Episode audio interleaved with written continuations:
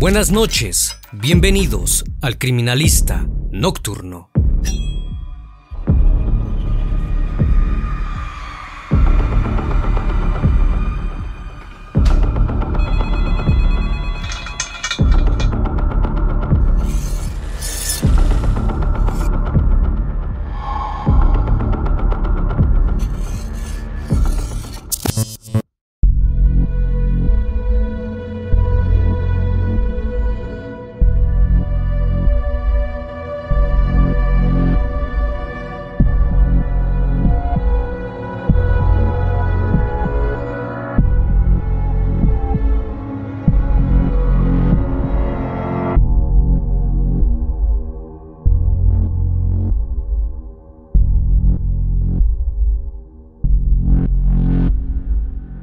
El año de 1994, en la ciudad de Mendoza, en Argentina, una confesión desató la historia de uno de los hombres más buscados por el FBI en los años 70.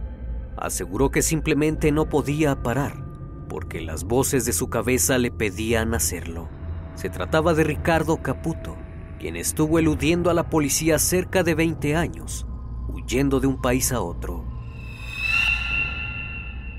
El criminalista nocturno. Ricardo Silvio Caputo nació en la ciudad de Mendoza, Argentina, en 1949. Creció en una pequeña casa en compañía de sus hermanos, Alberto y Alicia, además de sus padres, quienes se separaron cuando Ricardo solo tenía cuatro años, debido a que el progenitor de este se desaparecía días enteros y no llegaba a casa.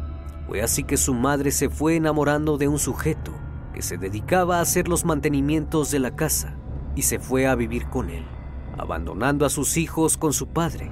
Cuando Caputo cumplió nueve años, su progenitor falleció a causa de una intoxicación. Debido a eso tuvieron que irse a vivir con su madre y su pareja. Su infancia la pasó en la calle Salta, en el 1400, en pleno centro de Mendoza, una ciudad a la que nunca quiso pues ahí vivió un verdadero calvario, ya que desde muy pequeño fue abusado y golpeado por su padrastro. Por esa razón abandonó sus estudios, revelando que se sentía deprimido por lo sucedido. Al poco tiempo un vecino que vivía a la vuelta de su casa abusó de él, pero a pesar de ello decidió salir adelante.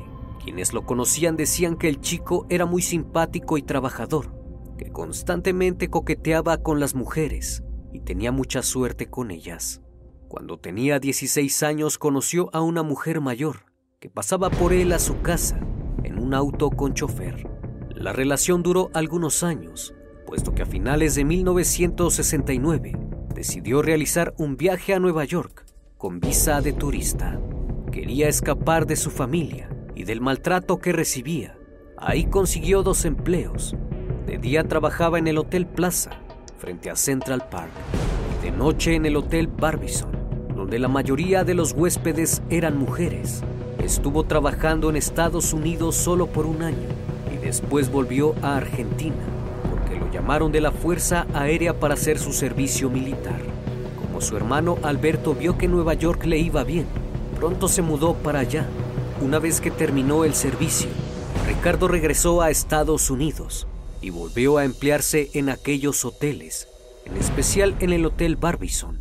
Fue ahí donde conoció a su primera víctima. Corría el año de 1971. Unos meses después de regresar, conoció a Natalie Brown de 19 años, quien trabajaba de cajera en un banco. En una ocasión Ricardo acudió a depositar un cheque y ahí la vio por primera vez. A la siguiente semana volvió a acudir al banco y en esa ocasión charlaron durante un momento, pero como en ese entonces Ricardo no había perfeccionado el inglés, la chica le pasó una nota por debajo de la ventanilla en la que le decía que le gustaría verlo fuera del banco. Esa misma noche el chico la invitó a salir.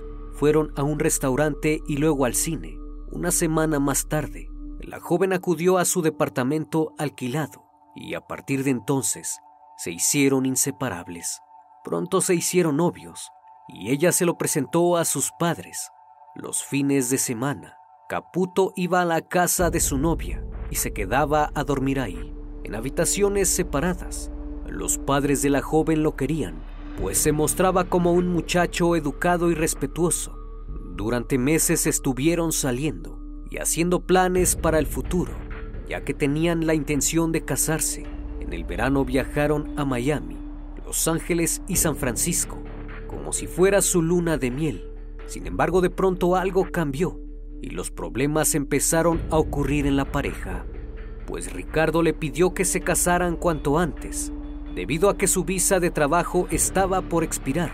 Ella para complacerlo acudió a la oficina de correos, quienes manejaban los temas de inmigración, y lo anotó como miembro de su familia, diciendo que estaban comprometidos, pero con el pasar de los días, Caputo se enteró que Natalie quería terminar la relación porque supuestamente se había cansado de él y ya no sentía lo mismo, pues según la chica, el joven era muy inestable, posesivo y celoso. El 30 de julio de 1971, Ricardo salió a trabajar y tomó un tren para dirigirse a la casa de Natalie para dormir. El chico necesitaba saber si ella sentía lo mismo por él. Aquella noche durmieron como siempre lo hacían, cada quien en una habitación al día siguiente la pasaron en compañía de su familia. Ya por la noche se quedaron solos por un momento, así que Ricardo le dijo a su novia que quería estar con ella íntimamente, pero ella lo rechazó. Natalie salió del cuarto y bajó al primer piso. El joven corrió tras ella y la alcanzó en la cocina. En un intento por convencerla la tomó por el hombro, pero la chica volteó y lo empujó. Después comenzó a insultarlo. Entonces Caputo perdió el control, tomó un cuchillo y empezó a apuñalarla. Ella como pudo logró salir corriendo e intentó meterse debajo del fregadero, pero era tanta la cólera que Ricardo sentía que la tomó con las dos manos y apretó su cuello hasta que su cuerpo empezó a temblar posteriormente dejó de moverse. Cuando el sujeto entró en razón por lo que acababa de hacer, se levantó y se quitó la playera que tenía pues estaba llena de manchas hemáticas. Se puso un suéter y salió a las calles hasta que llegó a una estación de servicio donde tiró la playera. Después se dirigió a un teléfono público e inesperadamente marcó al 911 y le dijo a la policía que acababa de asesinar a su novia. Una vez detenido, Ricardo fue sometido a varios exámenes psiquiátricos concluyeron que padecía una grave enfermedad mental, posiblemente esquizofrenia. Lo que en ese entonces las autoridades no sabían era que el joven estaba fingiendo y sobreactuando para ser declarado inimputable, lo cual logró. Por esa razón fue enviado a un psiquiátrico de Bacon, donde empezó a perder la razón entre fingir su locura y lo que era realidad. Durante su estancia en el psiquiátrico, conoció a Judy Baker, una psicóloga de 26 años, a la cual comenzó a cortejar y a manipular. Gracias al trato que tenía con ella y a los informes positivos de la psicóloga, lo cambiaron a un psiquiátrico menos disciplinario, donde podía salir a caminar, incluso a la ciudad. Durante casi medio año estuvo saliendo con Judy. La relación era tal que la chica lo llevó a conocer a su familia y lo presentó como un colega del hospital proveniente de Argentina, a quien habían enviado a estudiar a los Estados Unidos. Todo marchaba bien, hasta que llegó un punto crucial, donde la joven le dijo que quería terminar la relación, porque no podía seguir con eso. Y además, había conocido a un policía que le había pedido fuera su novia. Caputo no le creyó. Sin embargo, el que ella lo presentara a sus padres como un compañero de trabajo hizo desconfiar a Ricardo sobre sus verdaderos sentimientos. Entonces llegó el 18 de octubre de 1974. El chico salió por la noche y escapó del hospital. Le llamó a Judy y le pidió perdón. Le dijo que aún la amaba y le demostraría que había cambiado. Ella accedió a verlo. Pasaron la noche en su apartamento cenando y platicando. Parecía una noche perfecta, pero de pronto Empezaron a discutir fuertemente hasta que empujó a la joven y empezó a golpearla en el rostro. Fue tanta la fuerza que le rompió la nariz y los pómulos. Después tomó unas medias negras que había en el apartamento y las colocó sobre su cuello, jalando ambos extremos, hasta que la chica dejó de respirar. Los vecinos solo escucharon gritos y algunos golpes, y después de un gran silencio, Ricardo tomó la billetera y las llaves del auto de Judy y salió del departamento. Condujo hasta la terminal de autobuses y escapó a California. Aquel día Caputo aseguró no recordar nada, solo dijo que escuchó voces en su cabeza empezó a ver rayas de colores blanco, rojo y azul y perdió el raciocinio. Después de tres días de viaje, llegó a San Francisco y a partir de entonces se convirtió en prófugo de la justicia y el FBI estaba tras él, puesto que los vecinos de Jody lo habían visto con ella la noche en que la asesinaron. Una vez en California, se instaló en San Francisco, donde residía en una pensión empezó a trabajar como retratista de lápiz en las calles. Cambió radicalmente de aspecto, se cortó el cabello, se quitó el bigote, comenzó a subir de peso, acudió al mercado negro y obtuvo una nueva identidad bajo el nombre de Ricardo Donoguer. Meses después de su segundo crimen, Ricardo estaba tomando un trago en un bar cuando de pronto vio entrar a Bárbara Taylor, de 28 años, una mujer alta de ojos azules y pelo negro, quien trabajaba como documentalista. Inmediatamente se ofreció a hacerle un retrato y ella accedió. Comenzaron a charlar durante un momento. Caputo le dijo que era de Argentina y que su familia le heredaría una estancia muy importante en su país pero de momento prefería vivir expresándose creativamente, haciendo retratos. La atracción de los dos fue tal que Bárbara le ofreció quedarse en su apartamento donde residía. Ella se enamoró de Ricardo y comenzó a salir con él. Lo presentó con sus compañeros de trabajo e iban a comer a pequeños restaurantes por toda la ciudad. Ella se hacía cargo de todos los gastos e incluso le daba dinero a Caputo para que pudiera buscar trabajo y se comprara lo que necesitara. Meses después Bárbara lo llevó a conocer a sus padres y el chico pareció ser de su agrado, al igual que como había pasado con Judy. Esto parecía mal augurio, pues días posteriores, Ricardo le pidió dinero a Bárbara y ella se negó sin explicarle por qué. Discutieron y él se marchó rumbo a Hawái. Ahí conoció a un sujeto que lo invitó a mudarse con él. Una vez que se instaló ahí, Consiguió trabajo en un restaurante de medio tiempo. Por las tardes salía a pasear por la playa y a contactar mujeres turistas, a quienes les ofrecía salir a dar un paseo por la noche. Es así que en marzo de 1975 conoció a otra chica, a la que engañó diciéndole que era un gerente de un restaurante, con la que se quedó de ver al día siguiente. La joven de nombre Mary O'Neill acudió a su departamento y ahí las cosas se pusieron muy mal pues en un principio empezaron a besarse. Ricardo pensó que ella quería acostarse con él, sin embargo no era así, por lo que la chica le dijo que parara. Él no lo hizo, así que Mari comenzó a gritar.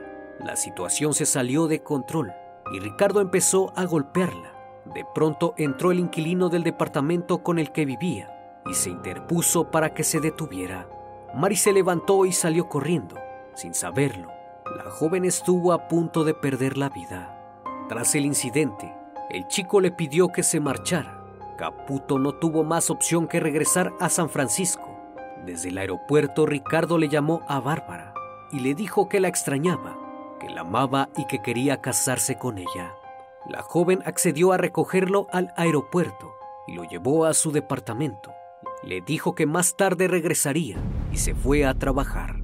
Por la noche, Bárbara llegó a su domicilio y en definitiva rechazó la propuesta de Ricardo porque ella estaba saliendo con otra persona. Ese día se molestó, pero tomó la decisión de irse. Al otro día se encontraba desesperado y agobiado. Nuevamente las voces en su cabeza no lo dejaban tranquilo.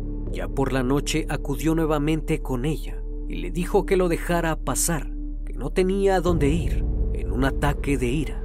Caputo comenzó a golpear a la chica. La derribó y la golpeó con sus botas por todo el cuerpo. Tan fuerte fue la agresión que el rostro de la joven quedó irreconocible. cara de la chica estaba desfigurada. En sus muslos, brazos y manos se podían ver hematomas hechos a partir de los golpes de las mismas botas tejanas que Bárbara le había regalado a su agresor.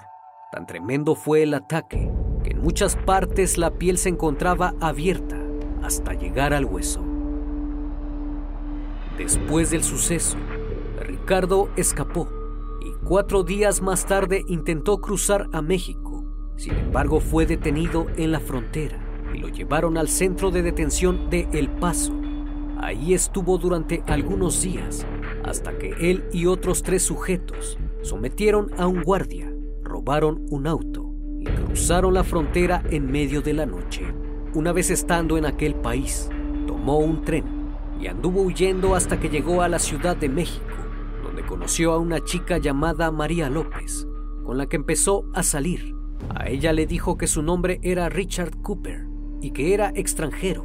En este punto de su historia, Caputo quería tener una vida normal, de igual forma que sus anteriores parejas. La chica llevó a Ricardo a conocer a su familia. Sus padres lo adoraron y estuvieron de acuerdo con la relación. Pasado un tiempo, consiguió trabajo en un gimnasio de karate, alquiló un departamento en Coyoacán y compró una moto. Los días pasaban y todo marchaba perfecto. Caputo le pidió a la chica que se casara con él. Por un momento ella pensó en aceptar, pero había algo que no la convencía del todo. Posterior a eso, Ricardo se fue algunos meses y cuando regresó había cambiado su nombre a Ricardo Martínez Díaz y se lo hizo saber a María, asegurándole que le había mentido, que ese era su nombre real. A pesar de la mentira, ella siguió viéndolo hasta que nuevamente comenzó con sus terribles cambios de humor y un día mientras discutían, la golpeó. Luego del incidente, ella ya no se sentía a gusto con él Así que un día simplemente se marchó. Ricardo no se sintió mal por ello y a los pocos meses conoció a Laura Gómez, de 23 años, una joven que vivía en Polanco y que estaba estudiando su maestría en psicología. Su padre era un hombre millonario que tenía una empresa de camiones. Laura era tan bonita que había participado en comerciales de televisión. A pesar de su belleza, la chica tenía baja autoestima y no tardó mucho en enamorarse de Caputo, a quien conoció gracias a que un amigo lo llevó a un set de grabación en donde Laura se encontraba grabando un comercial. Gracias a sus conocidos, Laura le consiguió un buen trabajo en una empresa de acero y todo parecía ir viento en popa. Incluso ella le había pedido que se casaran, pues estaba muy enamorada de él hasta que una tarde de junio de 1997 iban a ir a una exhibición de karate, aunque cuando se dirigían hasta allá, Caputo cambió de opinión y llevó a Laura a su departamento. Mientras estaban ahí, la chica comenzó a insistir con el tema de casarse. En un determinado momento, Caputo empezó a perder la paciencia y el resultado de ello fue el asesinato de Laura. Aquella noche, mientras la joven le repetía que se casaran, él enfureció, la tomó por el cuello y la arrastró hasta una habitación, donde le pegó en la cabeza y en la cara, quemó su cuerpo con cigarrillos, para después tomar una barra de hierro y fracturar su cráneo en múltiples partes. La fuerza del golpe era tan tremenda que los dientes salieron volando.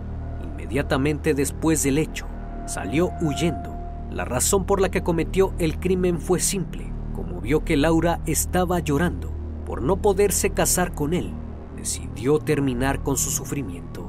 Después del cuarto asesinato, Caputo volvió a escapar de la policía, convirtiéndose en el hombre más buscado por el FBI en los años 70. Sus crímenes estaban en las páginas de los periódicos norteamericanos, pero las autoridades no lograban encontrarlo debido a que cambiaba constantemente de nombre y era muy difícil ubicarlo. Para entonces la prensa ya lo conocía como Lady Killer. En 1979, Caputo se encontraba trabajando en un restaurante escandinavo en Los Ángeles, California. Ahí conoció a su primera esposa oficial, una cubana llamada Felicia, con quien logró mantener una relación y en 1981 nació su primer hijo. No obstante, todo empeoró cuando su esposa le preguntó sobre su pasado y comenzó a indagar más sobre él. Después de eso, la mujer dio a luz a una niña, a quien Caputo solo le dio un beso en la frente y volvió a huir por temor a ser descubierto por su esposa. Además de que las voces en su cabeza nuevamente le estaban pidiendo sangre. Pronto regresó a México, pero esta vez se instaló en Guadalajara, donde comenzó a dar clases de inglés bajo el nombre de Roberto Domínguez. En una de sus clases, conoció a una chica llamada Susana Elizondo, con quien luego de un año de conocerse, decidieron contraer matrimonio. Luego de casarse se mudaron a Chicago, donde consiguió empleo de camarero en un restaurante popular en el centro de la ciudad. No pasó mucho tiempo y la pareja compró una casa, donde llevaban una vida de lo más normal. Habían procreado cuatro hijos. Para ese entonces se llamaba Franco Porras y era uno de los mejores trabajadores que habían pisado aquel restaurante. Pero como todo en la vida de Caputo, con el tiempo empezó a arruinarse todo y comenzó a hartarse de su vida y del trato que reciben los hispanos en Estados Unidos. Así que decidieron vender la casa donde vivían y regresaron a Guadalajara, México, donde se comportó como un padre amoroso y un esposo ejemplar. Aunque a principios de 1994 Nuevamente las voces en su cabeza empezaron a trastornarlo. Sentía que se había convertido en un fantasma. En una ocasión, se encontraba en el aeropuerto de la Ciudad de México y dos sujetos intentaron llevárselo. Pensó que quizás lo andaban buscando, así que tomó el primer vuelo a su natal Argentina, donde viajó a Mendoza para reencontrarse con su madre después de 20 años. Cuando la vio comenzó a llorar Pensó que había fallecido, pero no era así. Llorando le dijo que su vida era una miseria y que tenía algo que contarle. Al día siguiente, sentados en la cocina de su casa, le contó sobre los asesinatos y le dijo que se quería entregar porque las voces en su cabeza le pedían asesinar de nuevo. Fue entonces que su madre contactó al abogado de la familia y le explicó la situación. Él acudió de inmediato y Ricardo Caputo le confesó todo lo que había hecho. Sin embargo, el abogado le dijo que si se quería entregar, tenía que ir a Estados Unidos, puesto que en Argentina nadie lo buscaba y podía vivir libremente si quería. Pero Caputo no aceptó y le dijo que lo ayudaran a entregarse antes de que volviera a ocurrir una desgracia. Antes de entregarse, el abogado habló con un colega en Nueva York pues tenían la idea de vender la historia a la televisión y después entregar a Caputo a las autoridades. La detención se haría efectiva el 9 de marzo de 1994, pero previamente la cadena ABC pagó 100 mil dólares para realizar una entrevista a Lady Killer, donde dijo que había asesinado a todas esas mujeres porque estaba mentalmente enfermo. Se excusó diciendo por qué habría de asesinarlas, para qué no tiene sentido. Solo estando loco podría haber hecho eso. Todos los medios de comunicación hablaban sobre los asesinatos del apodado Lady Killer, cuyo asesino serial era de los más buscados en los últimos 20 años. El juicio acaparó toda la atención mediática y los abogados de su defensa insistían que no era apto para ser juzgado, puesto que tenía esquizofrenia y un trastorno múltiple de personalidad. En su evaluación, el doctor concluyó que su personalidad era psicopática y que solo pretendía estar loco para evadir sus responsabilidades. En la última sesión del juicio, Caputo mencionó que se entregó a las autoridades para evitar cometer otro crimen. Además dijo que estaba muy arrepentido de lo que había hecho y les pidió perdón a los familiares de las víctimas, argumentando que estaba enfermo y esperaba poder curarse dentro de la cárcel. Una vez terminado el juicio, fue sentenciado a 25 años de prisión y fue trasladado a la cárcel de Atica, al norte del país y próxima a Canadá, donde pasó sus últimos días dibujando y haciendo deporte. Una tarde de octubre de 1997 salió a jugar básquet en el patio de la cárcel cuando de repente se desplomó al suelo agarrándose el pecho, sufriendo un ataque al corazón, lo que ocasionó su fallecimiento. En los siguientes casi 20 años, utilizó en torno de 17 identidades distintas. Antes de perder la vida, las autoridades se encontraban intentando demostrar que Caputo había cometido más asesinatos de los que realmente confesó, pues para los investigadores, este sujeto nunca dejó de asesinar porque simplemente no podía parar.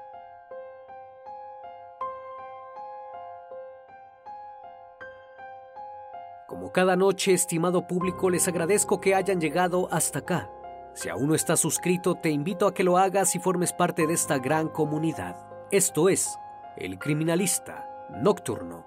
Hasta la próxima emisión. Buenas noches.